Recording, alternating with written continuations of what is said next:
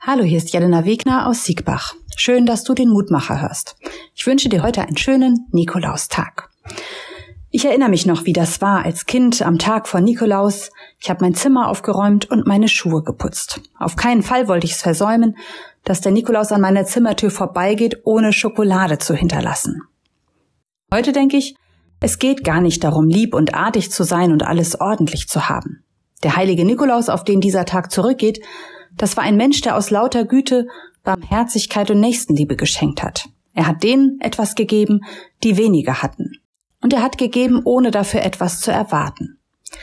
Ich wünsche mir an diesem Nikolaustag, dass wir genau das versuchen und auch tun, schenken und teilen ohne Erwartung.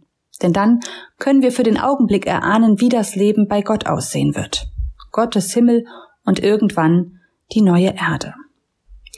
In den Losungen geht es heute auch um Zukunftsvisionen, wie Gottes Himmel aussieht. Im Lehrtext aus dem zweiten Petrusbrief, Kapitel 3, Vers 13, da heißt es, wir aber warten auf den neuen Himmel und die neue Erde, die Gott uns zugesagt hat. Wir warten auf diese neue Welt, in der endlich Gerechtigkeit herrscht. Der neue Himmel und die neue Erde stehen noch aus. Petrus schreibt, wir warten darauf. Aber ich möchte nicht warten. Ich möchte versuchen, Gottes Himmel schon hier und heute immer wieder durchbrechen zu lassen. Und ich glaube, das gelingt, wenn wir einander beschenken, wenn wir füreinander da sind, ohne Gegenleistungen oder Erwartungen. Wenn Kinder nicht brav sein müssen, um geliebt zu werden, wenn Erwachsene nicht erfolgreich sein müssen, um von anderen geschätzt zu werden. Wenn ich einfach sein kann mit meinen Ängsten und Schwächen und Fragen. Und natürlich auch mit meiner Freude, Begeisterung und Liebe. Ich wünsche dir heute Menschen, die da sind, die sich liebevoll kümmern. Menschen, die einstimmen in dein Lachen und deine Tränen ohne nach Gründen oder Erklärungen zu suchen.